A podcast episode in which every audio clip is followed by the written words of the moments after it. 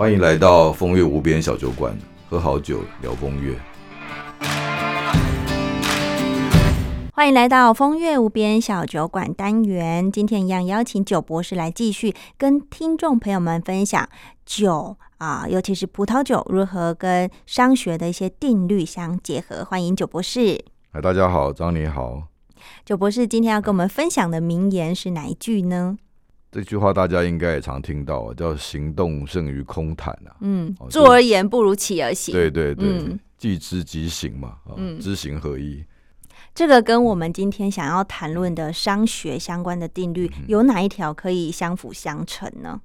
这个在商学理论里面有一个叫池塘定律啊，池塘定律就是很特别的行动思维啊，就是它，诶，我们一般形容说做生意呢，就有点像捕鱼嘛，嗯，就是或者是去打猎啊，但是呃，这个事情其实它有某种程度的不确定性啊，就是说如果我们想要把我们的行动做得更结实、更精准的话，那应该是可以掌握的嘛。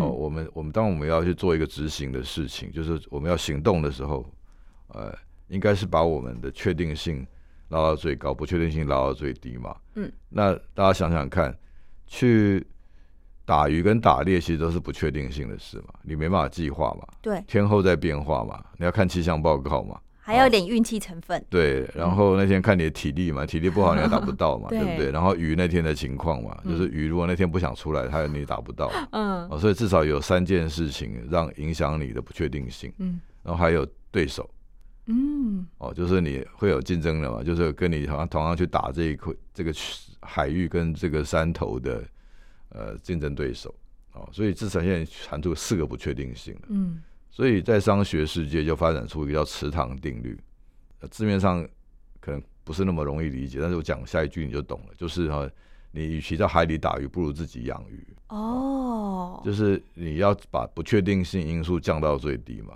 你反正你是卖鱼的人嘛，那消费者只关心你买得到鱼买鱼好不好嘛，他不会去关心你鱼怎么来啊。嗯，啊，所以你如果自己去呃养鱼，可以降低不确定性嘛。也可以降低成本嘛，也可以降低各种风险。嗯，啊，那这个就是所谓的池塘定律，就是你你要去挖一口池塘，把它挖深嘛，养的鱼越多，养的鱼越好，养的鱼的成本越低，你的竞争力就会提高。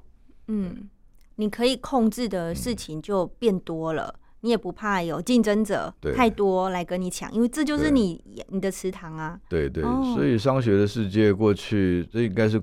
呃，传统世界到现在都还在呃发生的事，就是资源整合。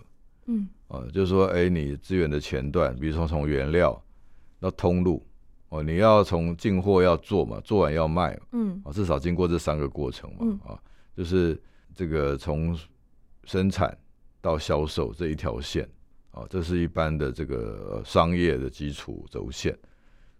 那其实都在做资源整合的工作，所以你可以看说，越来越多的厂商，他们其实在并购呃生产端哦，跟它的通路，就是前后两端。嗯，对。那这个就是一个商学世界一直在发生的事，只是手法不一样。哦，它谈的是控制，以前是把它买下来，所以你看一个集团里面，它通常会有原料的生产啊，比如说我们做做一个产品，哈，做个杯子好了，塑胶杯。你可能去买塑胶原料，然后呢，你在工厂是你的嘛，然后你还在去前面买一个通路帮你卖杯子，哦，这是过去的做法。但是现在的做法就变成是，他用采购的模式，他控制你的订单，啊，所以现在大家都在抢单嘛，就订单最大。对。但是事实上，他某种程度有时候会做参与投资，就是包括原料供应商跟他的销售通路，某种程度会他。会呃有很大的股份在里面，就参与是他的这个营运啊都有可能，对他会控制你嘛，OK，然后他也可以激励你啊，就是说你我我这边产品很好，我我是卖假苹果卖 iPhone 好了，嗯，他的这个 iPhone 就是他的控制权啊，嗯，他可以选择要跟哪个通路合作，啊，他可以选择跟哪个呃公公司进原料嘛，这个都是长期在发生的事，就资源整合。那这样的池塘理论如何应用在葡萄酒的世界当中呢？这个有一个很特别的案例啊，从法呃英国开始，嗯，哦，就是英国人其实是呃全世界最大的消消费国了，就是我讲说它整个观念了，不是它的市场啊。现在最大的这个市场呢，当然是很多国家吧啊，就像呃美国，它它是一个比较呃已经很成熟的高高单价的呃消费市场嘛。然后它当然还有很多市场在发展，但是在英国，它是一个品味市场啊。英国人其实是全世界的品消费品味制定者。